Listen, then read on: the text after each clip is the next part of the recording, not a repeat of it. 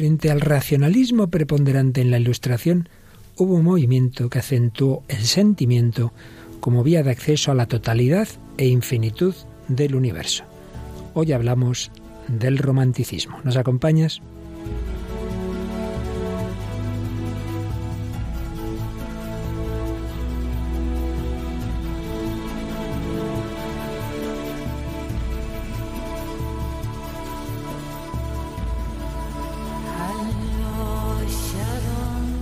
El hombre de hoy y Dios, con el padre Luis Fernando de Prada.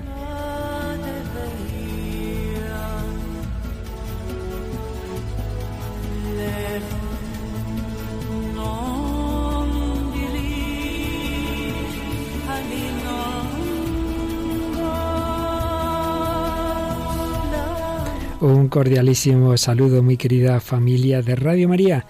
Aquí estamos ya empezando este mes de febrero de 2017, pero también en este mes, también en este año sigue adelante esta travesía del hombre de hoy y Dios por este mar de la esperanza.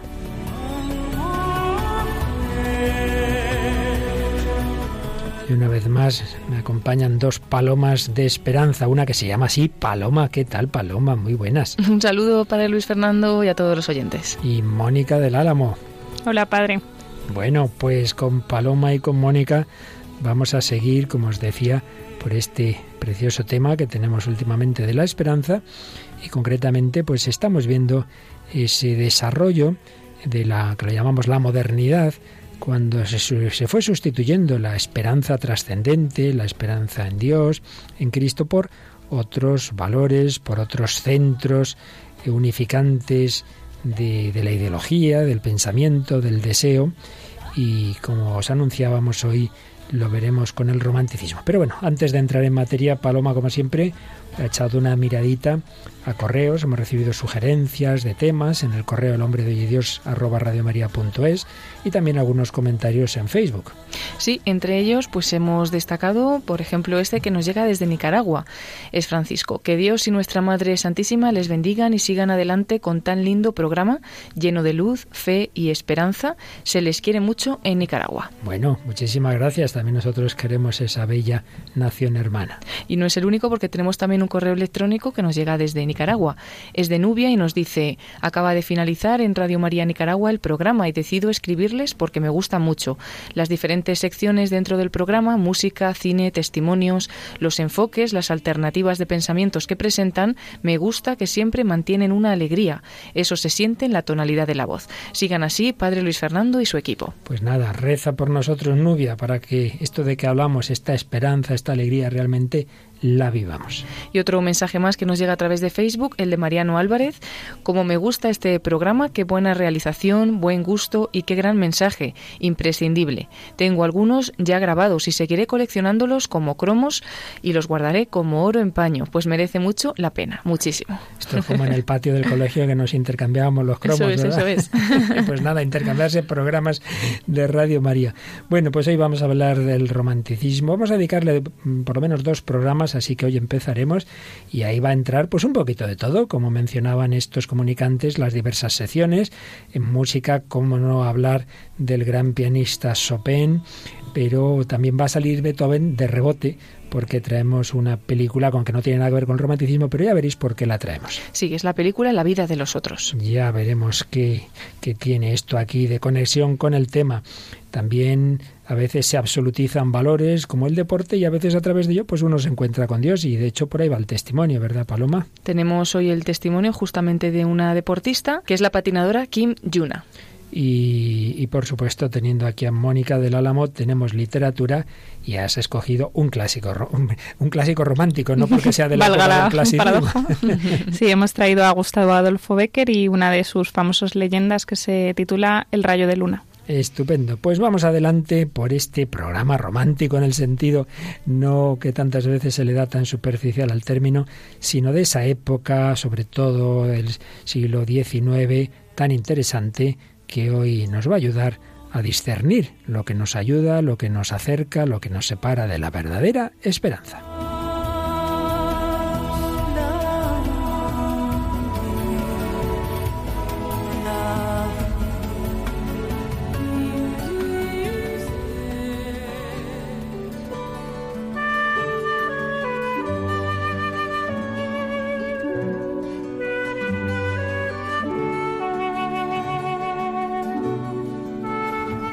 Estábamos viendo, recordaréis, la modernidad como proceso de secularización y de la consecuente inmanentización del absoluto trascendente y la esperanza en alcanzarlo.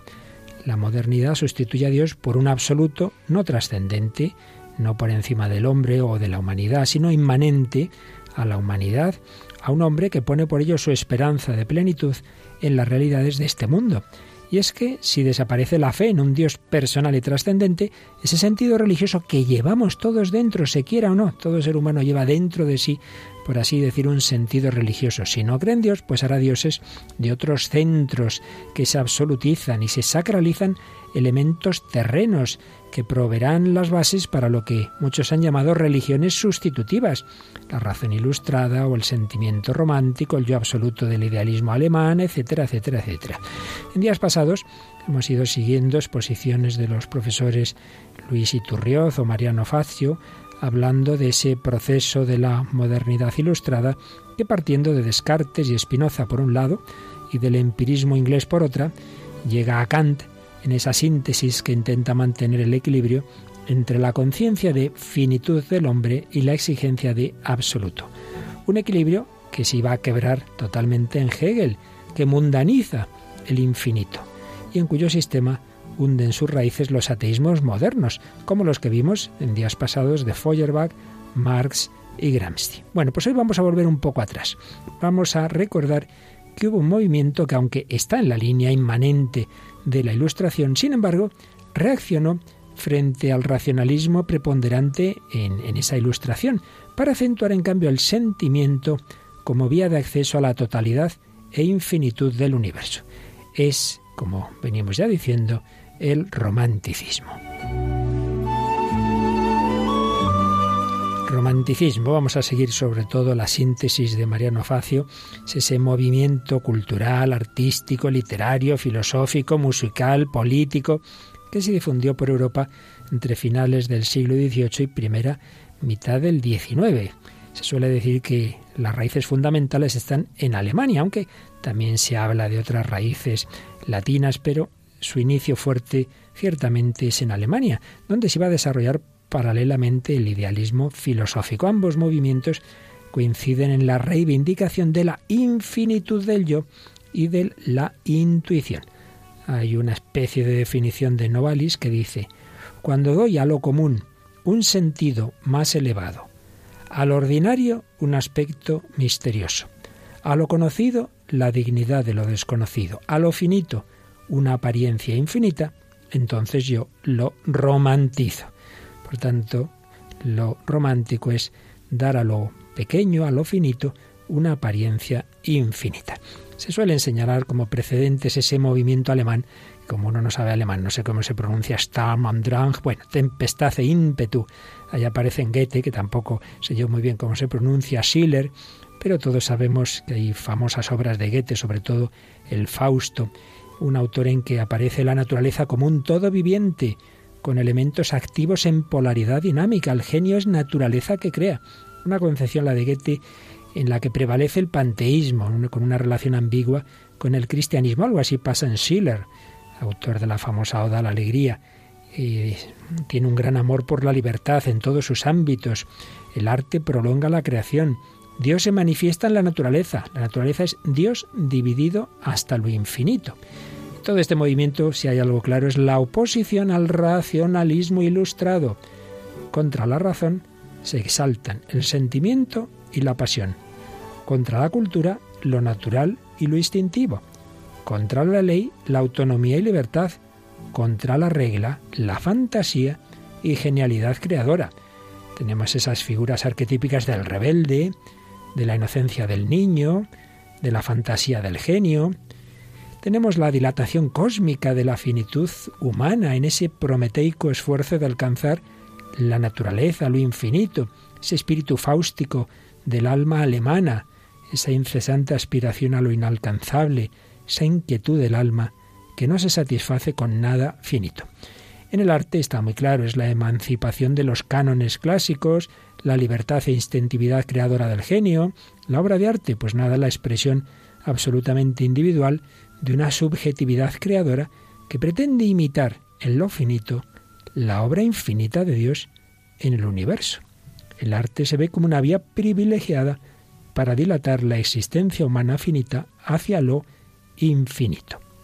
Y en este movimiento hay que decir que la religión queda revalorizada frente a la ilustración que la menospreciaba, que la atacaba, pero ojo, de una manera muy ambigua, como ya veremos.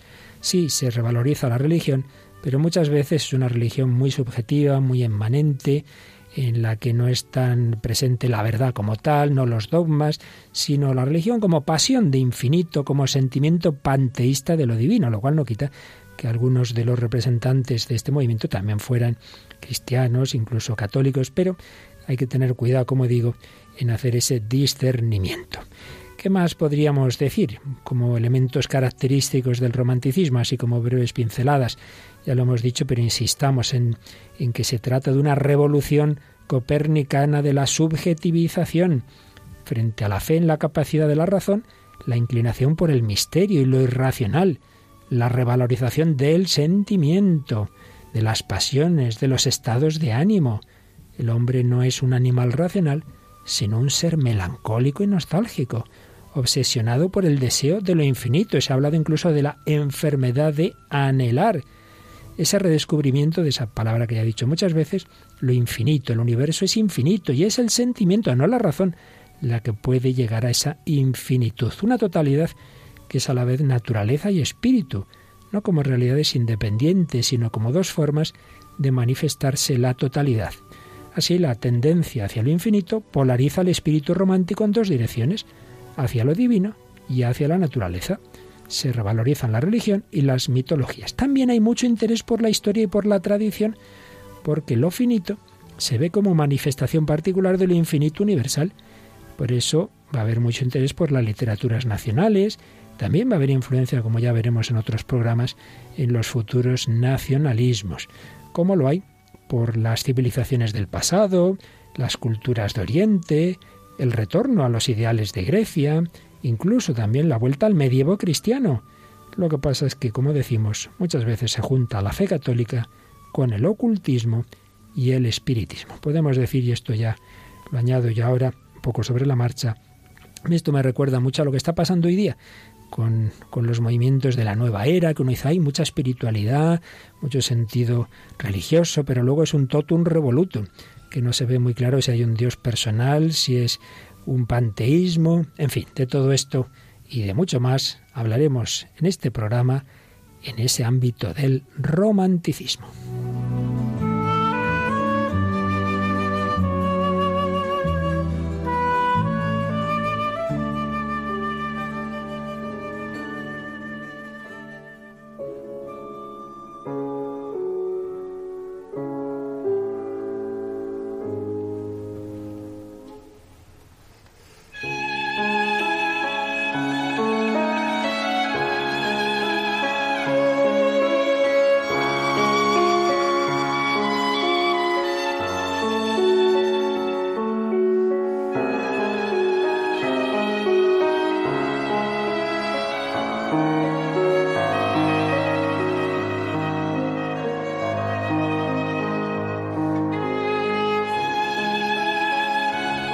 Pues aquí seguimos en Radio María, en El Hombre de Hoy y Dios, en este tema general de la esperanza, pero hoy en particular del romanticismo. Habréis detectado los que seguís nuestro programa que hoy la sintonía con la que abrimos esta sección de tertulia no es la habitual, sino que es la obra de quizá el músico más característico del romanticismo. ¿Qué pianista tenemos hoy, Mónica? Tenemos a Chopin, que es este, este pianista polaco que, que es tan, tan conocido y tan melancólico y tan romántico, ¿no? Muy melancólico, ciertamente. Chopin, que nació en la actual Polonia en 1810 y moría muy joven en París en 1849. La verdad es que una existencia muy romántica, muy sentimental y muy triste también, con mucho sufrimiento. Y si el piano es quizá el instrumento romántico por excelencia, se debe en buena medida a su aportación de este niño prodigio que muy jovencito empezó a dar conciertos y cuando fracasó la Revolución Polaca de 1830 contra el poder ruso, eh, se exilió en Francia ahí se empezó a hacer muy famoso, tuvo una famosa y larga aventura con una escritora que tenía ese seudónimo de George Sand, la cosa no acabó demasiado bien, se separaron, y Chopin tenía la tuberculosis que en dos años le llevaría a la tumba. Bien, pues vamos a escuchar hoy, estamos ahora mismo escuchando el nocturno para violín y piano y más adelante escucharemos otra pieza suya. ¿Qué nos dices, Mónica, de esto que hablábamos, de estos rasgos generales del romanticismo que sintetiza Mariano Facio aplicado al arte? Pues el arte se, se va a convertir en una vía de, entrar en contacto, digamos, con, lo divino, con lo trascendente, una cosa que había arrancado de raíz el, neoclasicismo, el siglo de las luces, es un poco esa dimensión espiritual que quizá también pues está unida a lo individual, en el sentido de que, bueno, pues la espiritualidad es tuya, ¿no? Entonces, bueno, pues entre este, esta afinidad, esta importancia de la naturaleza de lo, de, y de la individualidad de alguna manera, pues es un acercamiento al, al arte, ¿no? Entonces, eh, eh, si esta, este acercamiento a lo artístico es, se convierte en, en el acercamiento a, Dios, esta naturaleza de, del ser humano, pues lo que busca es eh, educar las pasiones para encontrar la, la, armonía con esta naturaleza. Entonces, la sensibilidad, lo racional, la racionalidad alcanzarán la armonía con la naturaleza mediante una educación estética, o sea, una educación en, en el arte, en ver la belleza, esto se ve mucho, en literatura se ve mucho en las descripciones, en, Sí, en, en, cómo van a, escribir, a redactar todos estos artísticas tienen como una sensibilidad así muy, muy desarrollada y que les, que les, les pone en contacto de alguna manera con, con lo divino, con, con, su individualidad. Entonces, bueno, pues el arte se va a convertir en una vía, una vía de acceso privilegiada a, lo infinito. Se expresa la individualidad profunda del, del artista frente a esa, a esa universalidad que había predominado en el, en el neoclasicismo, por así decirlo. Y, eso, esta experiencia estética crea un punto de contacto entre lo finito y lo infinito. Es un medio hacia la verdad, un medio para conocer. El arte, en particular la poesía, se convierte en un medio de redención y Goethe habla de la poesía como de un evangelio, ¿no? O sea, hasta este punto llega esto que hablaba que hablabas padre de, de esta identificación con lo con lo divino, ¿no? Del arte con lo divino, de bueno, iremos viendo, ¿no? Que el romanticismo también algún, sobre todo en algunas vertientes identifica pues eso, o a la mujer con lo divino, la naturaleza, ¿no? Por ahí va el, el panteísmo. Y, y, Goethe escribirá eleva el hombre, el la obra de arte eleva al hombre y lo diviniza en un presente en el que están comprendidos el pasado y el futuro. Entonces esta función, esta religiosidad del hombre queda, digamos, compendiada o, sí, o presentada en, mediante la obra de, de arte, ¿no? Bueno, pues vamos a ver, has mencionado la poesía y precisamente nos traes a uno de nuestros grandes poetas románticos que nos cuentas hoy de Gustavo Adolfo Becker. Pues Becker es verdad que se le conoce por sus rimas quizás y por esta parte así más romántica. Bueno, realmente es post-romántico, es como de esta última parte del, del romanticismo, últimos coletazos. Pero bueno, él también se caracteriza mucho por, por su sátira, sus, sus, sus, artículos periodísticos que no son nada, que chocan un poco con esta imagen romántica, sensible que tenemos de, de Becker. Pero bueno, sí que es verdad que eso, él nace en, en Sevilla final, en, en, 1836 y a mediados de, del siglo XIX se va a Madrid a cumplir su sueño de ser literato, sueño muy romántico pero que bueno, no es que le vaya muy muy bien, de hecho su libro de rimas no se publica hasta después de su muerte, además lo escribe, se lo da a una persona que se lo podía publicar, al final se pierde, en fin. Y luego su vida también es un poco romántica en el sentido de que pues eso, se enamora, tiene un amor platónico de la hija de un compositor, platónico en todos los sentidos, es decir, no llega a cumplirse nunca, tiene un matrimonio fracasado, su esposa le es infiel, además pues parece que nunca hubo amor en esa relación, bueno, un poco que también nos hace comprender la figura de, de Becker.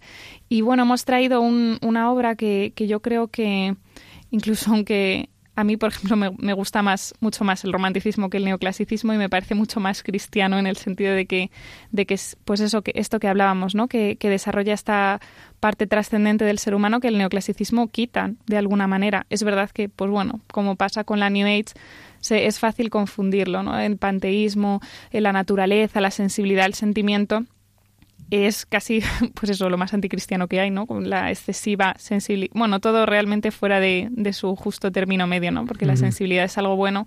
Es verdad que en exceso pues te hace perder un poco el norte. Y, y bueno, de Becker, la verdad es que esta, yo creo que esta eh, leyenda, la del rayo de luna, pues compendia un poco todo de lo que estamos hablando. Porque es, primero, es, es una leyenda soriana. O sea, esto recupera lo que hablábamos de los regionalismos, que esto es muy importante en el romanticismo, que se va a lo regional, a lo, a lo nacional, de alguna manera lo que tiene de propio una nación, un lugar, y, y, bueno, de alguna manera bucea en la tradición, en el, en el escenario medieval, en las descripciones. La verdad es que no me va a dar tiempo a leerlo entera, pero es que las descripciones no tienen ningún desperdicio. Y luego también el protagonista, Manrique, es, es un pelín o mucho parecido a Becker, a lo que era Becker, ¿no? Un amante de la soledad, de, de, aspirar al amor, pero eso, a un amor platónico, a un amor ideal, el que no, la, no lo vivió en su vida, se supone.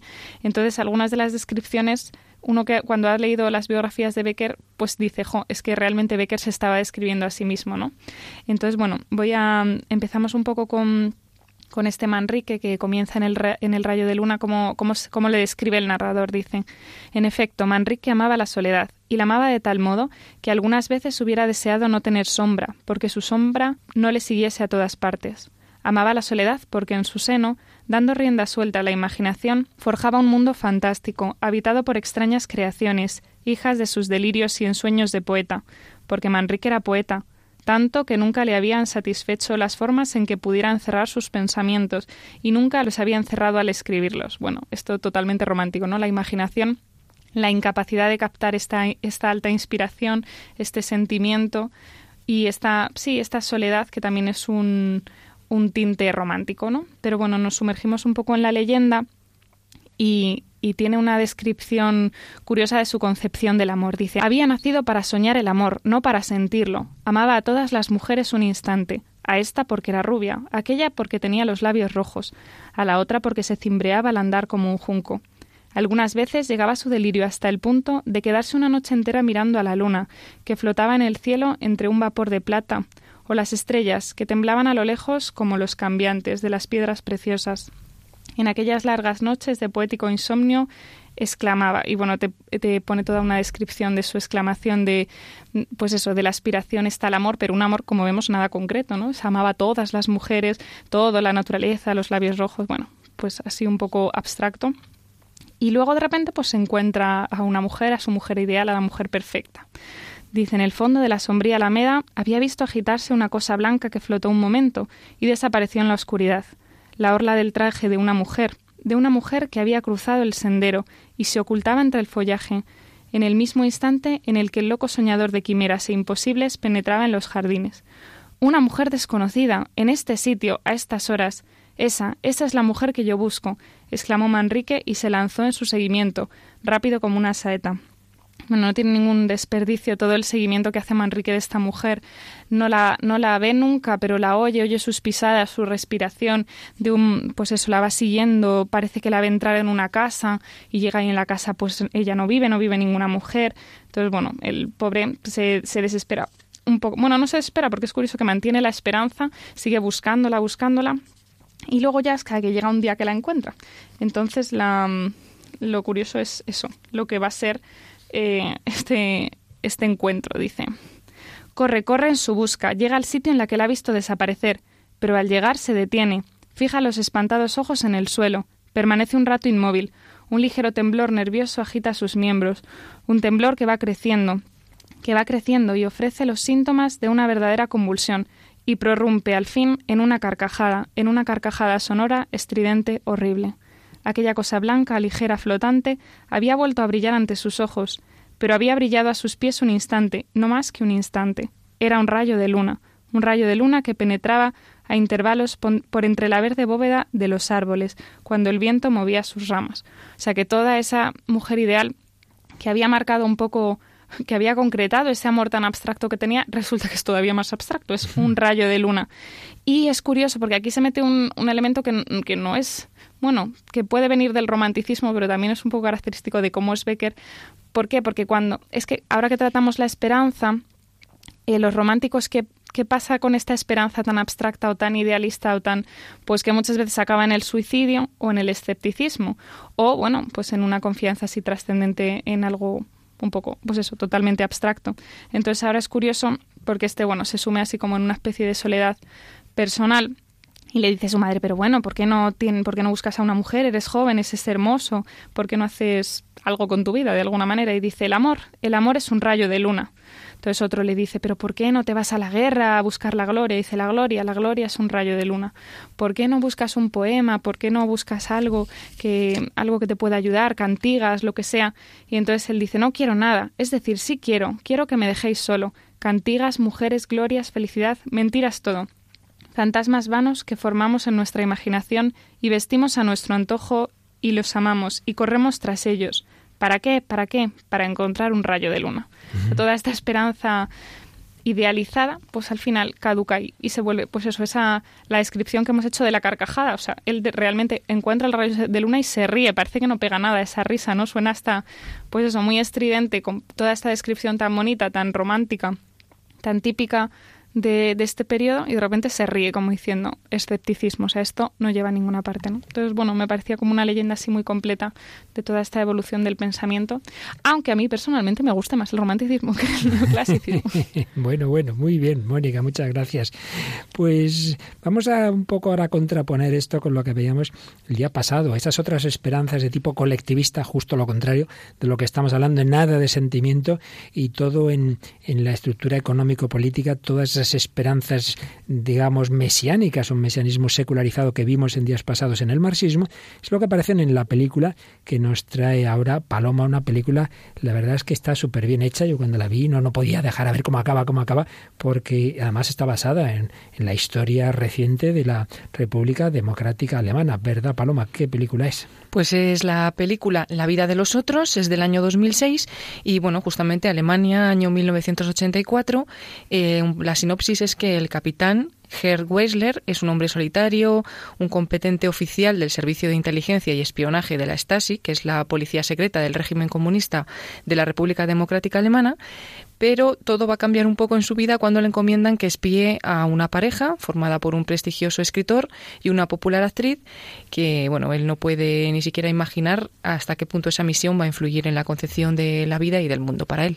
Sí, sí, la verdad es que es muy interesante y creo que está basada en un hecho real, en un hecho histórico. Desde luego el contexto lo es, la terrible Stasi, la terrible eh, persecución que hubo de todo eh, de todo gesto de libertad, digamos, que se saliera de ese sistema comunista que había allí. Y entonces son, como dices, una pareja de artistas, ahí podemos ver un poquito este tema del romanticismo, y que hacen, pues lo que se hacía mucho, que era meter una serie de micrófonos, porque les eran sospechosos de estar contra el régimen, meten micrófonos y este hombre se pasa muchas horas escuchando los diálogos. Entonces vamos a escuchar un diálogo que empieza porque está él tocando el piano.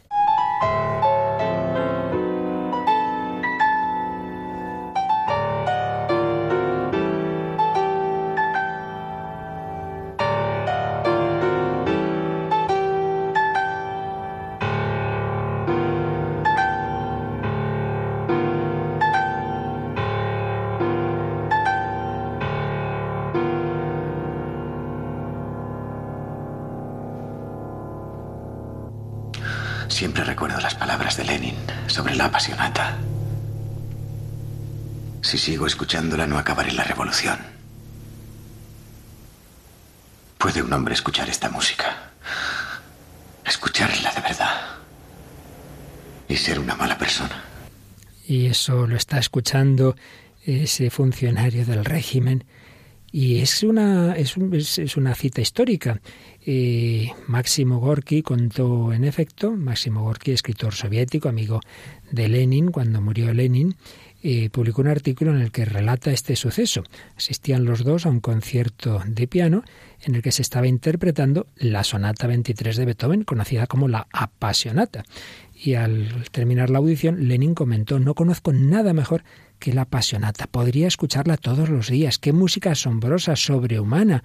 Me hace sentir orgulloso ingenuamente de que la gente pueda crear tales milagros. Pero a continuación sonrió con tristeza y agregó, pero no puedo escuchar música a menudo. Me altera los nervios. Me dan ganas de decir cosas amables y estúpidas y dar palmaditas en la cabeza a la gente que viviendo en este sucio infierno pueden crear tanta belleza. Actualmente no se puede acariciar la cabeza de nadie. Te podrían arrancar la mano de un mordisco. Hay que golpear esas cabezas sin piedad. Aunque idealmente estemos en contra de cualquier clase de violencia, pero tengo un trabajo endiabladamente difícil. Impresionante lo que podemos pensar de esta anécdota. Primero, digamos que la apasionata, el nombre se lo puso el, el, editor, Beethoven se enfadó porque dice, no, no, todas mis sonatas son apasionadas y todas deben ser tocadas apasionadamente. Aunque Beethoven a veces se clasifica todavía en el clasicismo, también se suele indicar que ya da inicio al romanticismo musical.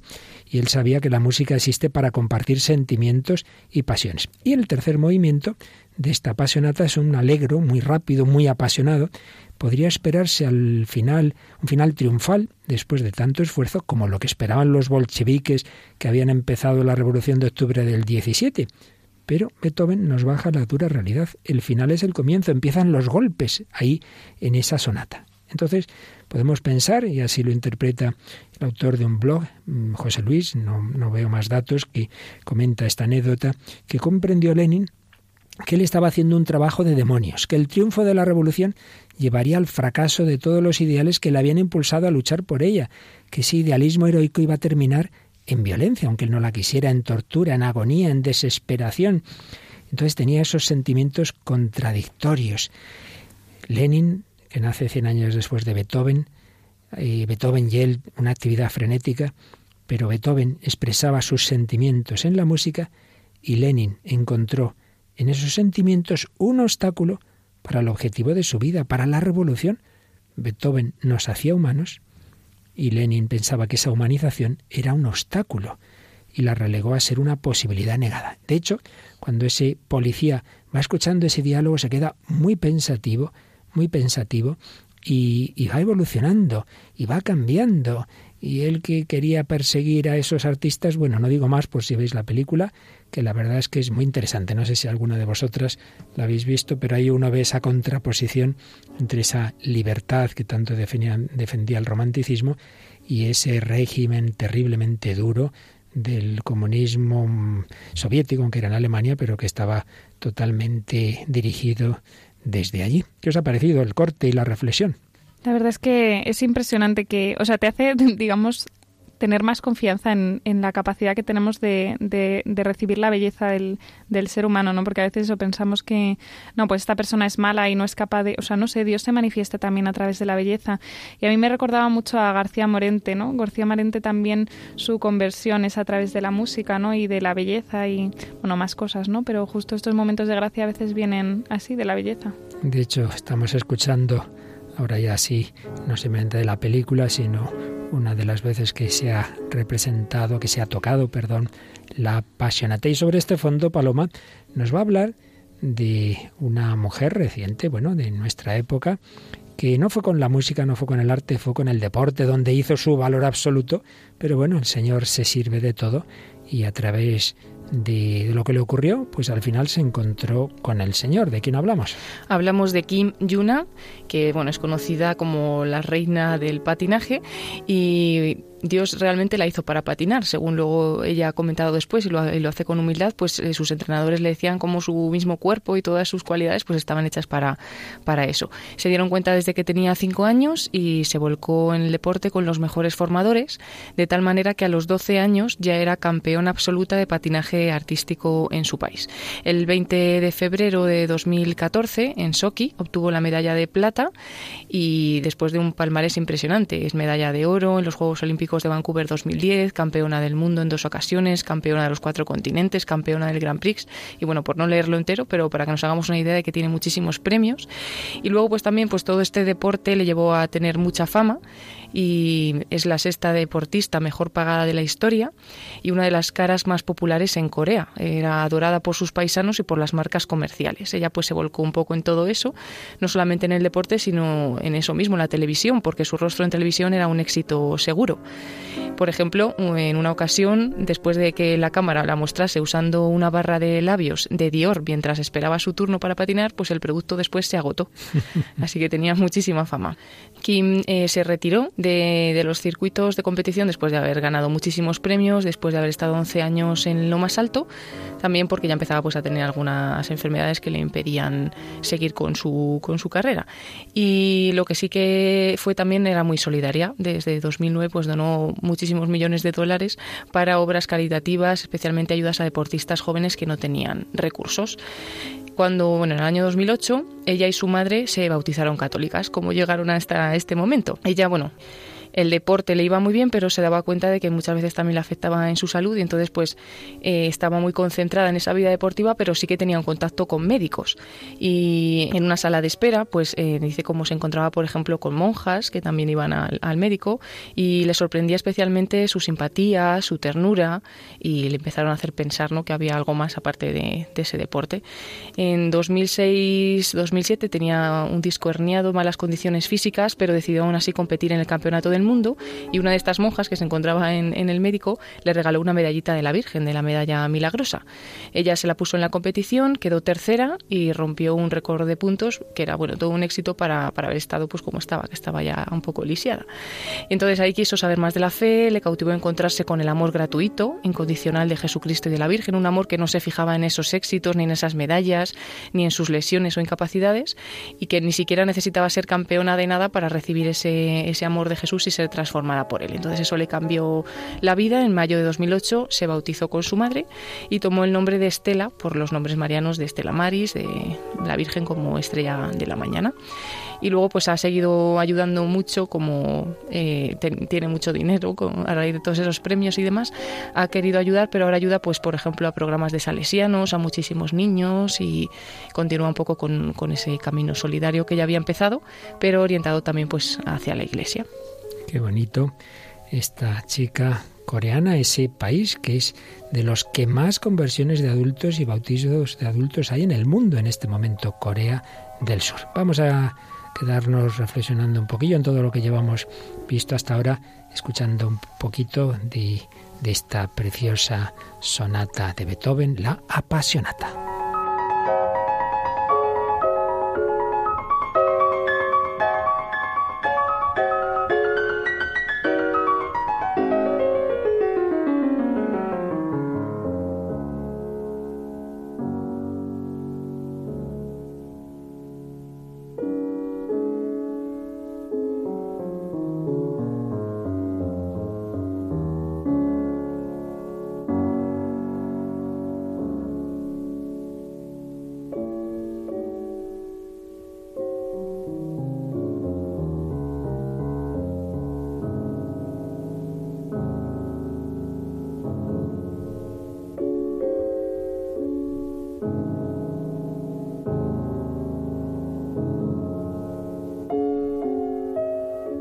Beethoven, que como indicábamos, está ahí un poco en la transición del clasicismo al romanticismo, que en música abarca aproximadamente también ese siglo XIX y en él destaca la imaginación, la fantasía, eh, responde a todo lo que hemos ido hablando de, de, la naturaleza, por ejemplo, una música muy inspirada en la naturaleza, por supuesto, se realza el subjetivismo, la emoción, la identidad nacional, también entran a veces componentes revolucionarios, la mitificación de la Edad Media, y se va poco a poco produciendo toda esa evolución. Pero ya mencionábamos que donde claramente ya está este romanticismo no es en un Beethoven, es en un Chopin que tiene eh, toda esa vida tan típica, estilo un poquito de lo que nos contaba Mónica de Becker, en un músico pues del del romántico. Vamos a escuchar ahora, antes de hacer nuestras últimas reflexiones, un, un estudio de Chopin muy conocido, el estudio en mi mayor, llamado también Tristeza. Y la verdad es que refleja precisamente esos sentimientos, esas emociones, ese, mm, todos esos altibajos de, de un alma atormentada y que en este momento está triste.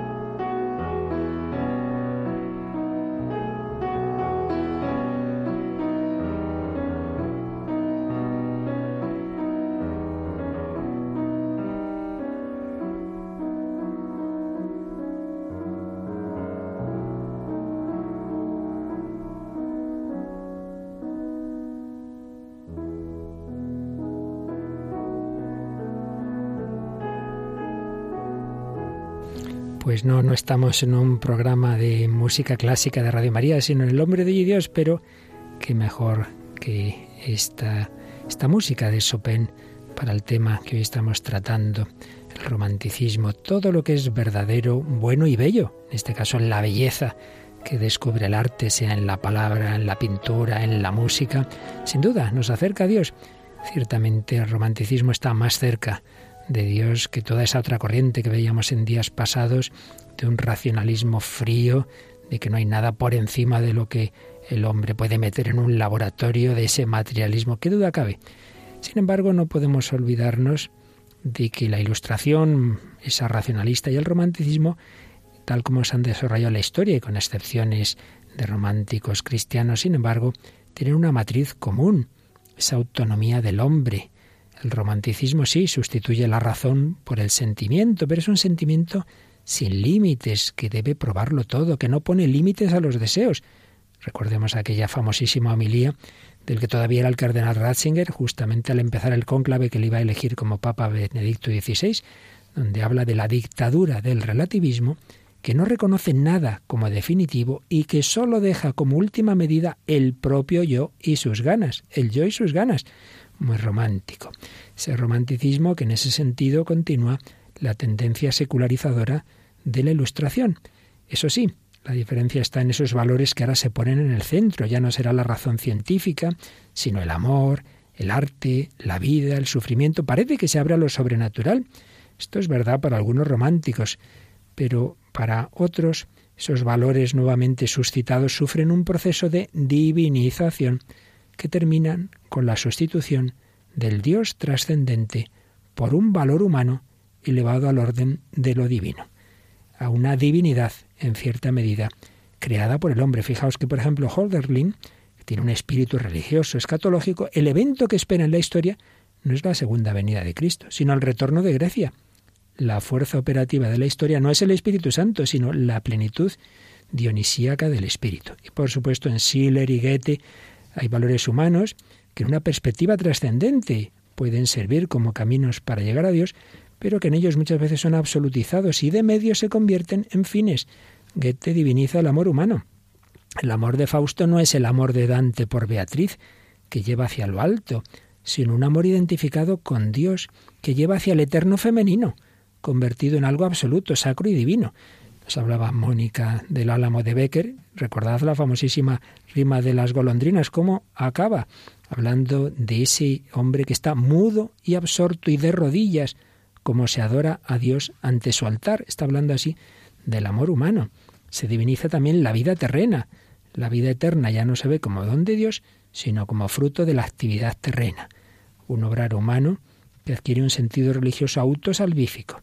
Pero esta vida trae consigo ambigüedad y sufrimiento, y por eso, como también señalaba Mónica, muchas veces las obras románticas terminan mal, se presenta el sufrimiento como destino del hombre que purifica y eleva, pero con los años esta función purificadora del sufrimiento desaparece y la visión romántica de la vida terminará en la ausencia de sentido y en el absurdo del nihilismo contemporáneo, como veremos en próximos programas. Sí, con el romanticismo se recuperaban ámbitos de la vida ignorados por la razón ilustrada, sentimiento, los misterios, la tradición, pero también se abría las puertas al irracionalismo, tan presente en nuestra cultura contemporánea, tan presente en la nueva era, tan presente en nuestros jóvenes de hoy día, que les cuesta tanto la reflexión y no digamos la reflexión más seria de tipo filosófico. Hemos seguido hoy y la síntesis, sintetizando a la síntesis que hace Mariano Facio, aparte de otras fuentes, pero sobre todo una obra suya de historia de las ideas contemporáneas. Vamos a terminar, Paloma, pues con un cambio musical radical de, de este piano de Beethoven o de Chopin. Nos vamos a ir a un rapero, a un joven, pero que es muy católico. A ver, ¿qué nos cuentas? No solo es muy católico, sino que es seminarista. Madre mía, quiere ser sacerdote. Exacto, y es Álvaro Vega, nombre artístico como rapero ahora es Communion, y bueno, pues ha tenido muchas visitas en varios vídeos que ha subido en YouTube, podemos decir que también es youtuber, y sobre todo con dos canciones. Se, puede encontrar ahí, ¿verdad? Sí, sobre todo con dos canciones, una en inglés y otra en español, que es la que vamos a escuchar, y pues eso, se puede buscar como Álvaro Vega, y él también hay que decir que tuvo una conversión, porque al principio sus letras eran mundanas y más pesimistas, como él dice que es el rap en muchas ocasiones, pero que desde que encontró a Dios, pues eh, sabe que es un don que Dios le dio y que tiene que dedicarlo para evangelizar. Entonces, pues lo aprovecha y una de sus canciones es esta que vamos a escuchar. Creo en Dios. Así que si alguno se nos estaba durmiendo con Chopin y tal, me parece que lo vamos a despertar. Yo creo que sí.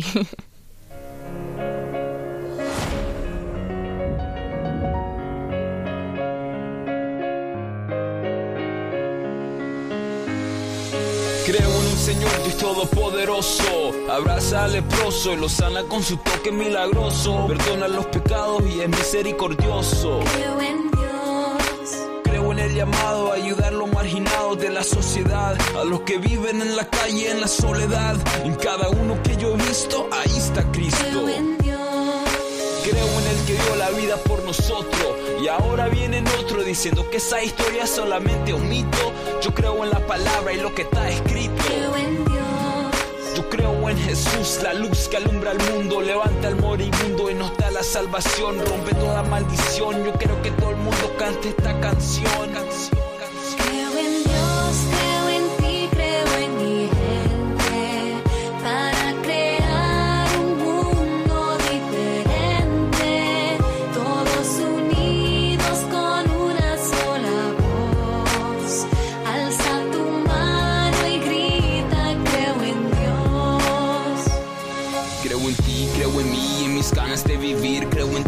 Señor de este mundo creador. Creo en mí, creo en vos, creo en un mundo mejor. Yo creo que sí se puede, yo sí creo en el amor. Pero les diré lo que no creo. Yo no creo en los que niegan las escrituras que yo leo. Yo no creo en las razones para hacerme ateo. Si yo creo en el Señor es porque sí lo veo. Yo no creo en el derecho de quitar la vida. La sangre de los inocentes clama cada día. Yo no creo en la redefinición del matrimonio. No creo en las mentiras que propaga el demonio. Yo creo en el amor para vencer el odio. Creo en la dignidad de la vida humana, dada por un Dios que nos ama. Creo en Jesucristo, la solución para un mejor mañana. Creo en ti, creo en mi gente para crear un mundo diferente, todos unidos con una sola voz. Alza tu mano y grita, creo en Dios. No creo en derecha, no creo en izquierda, yo creo en la ley escrita en nuestra conciencia. Creo en Jesucristo, creo en su regreso. No se sabe el día ni la hora, esté despierto. Persevera en oración con mucho esfuerzo y labora como un verdadero siervo. Yo creo con fe y esperanza que por medio de Jesús todo se alcanza. Un mundo mejor sin sufrimiento y matanza. Todas las naciones dando gracia y alabanza. Cada hombre reflejando Cristo en semejanza. Con ese amor y caridad que no se cansa. El hombre en este mundo es un peregrino que solamente en Jesús encuentra su destino. Que el Señor nos ilumine este camino para llegar al cielo con corazón de niño. Dios,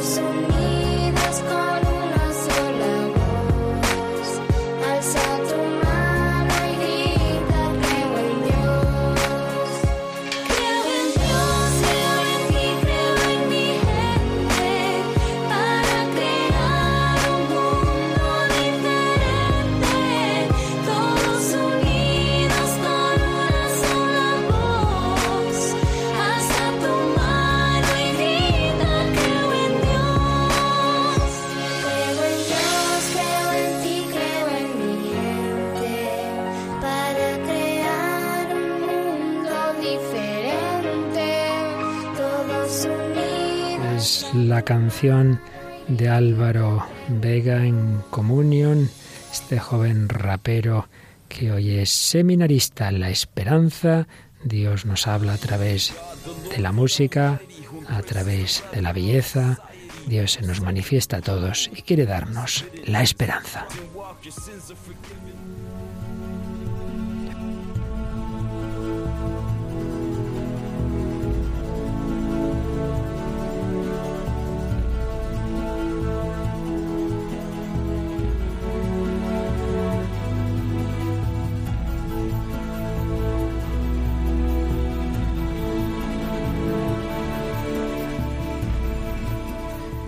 Pues así terminamos este programa, el primero que hemos dedicado al romanticismo. Dedicaremos al menos otro más y seguiremos por este bello mar de la esperanza. Dios nos va hablando a todos por un camino, el deporte, la música. Dios a todos quiere atraer así. Sí, el romanticismo se dio cuenta de que nada de este mundo, desde luego la materia, las ideologías, no llenan al hombre. Se abría al infinito. Otra cosa es encontrarse con el infinito personal y con el infinito hecho carne. Llegaremos, llegaremos a esa plenitud de la esperanza en Jesucristo. Bueno, Paloma Niño, ¿nos recuerdas cómo pueden nuestros oyentes contactar con nosotros? Pueden hacerlo a través del correo electrónico el hombre de hoy y Dios arroba radiomaria.es o también en cada una de las publicaciones que vamos poniendo en nuestra página de Facebook pueden hacer sus comentarios y buscando en el buscador con el hombre de hoy y Dios lo encuentran fácilmente. Pues muchas gracias a Paloma Niño, Mónica del Álamo, ¿qué hemos aprendido hoy? Uy, muchas cosas que no hay que fiarse del todo del todo del romanticismo, pero que bueno que nos puede ayudar para llevar a Dios. Claro que sí, razón y sentimiento, apertura a lo alto, son buenas enseñanzas que podemos sacar de los autores que hoy han venido al hombre de hoy y Dios, como vosotros, queridos oyentes, que seguro que también estáis buscando al Señor en la verdad, en la bondad, en la belleza. Que los bendiga y hasta el próximo programa, si Dios quiere.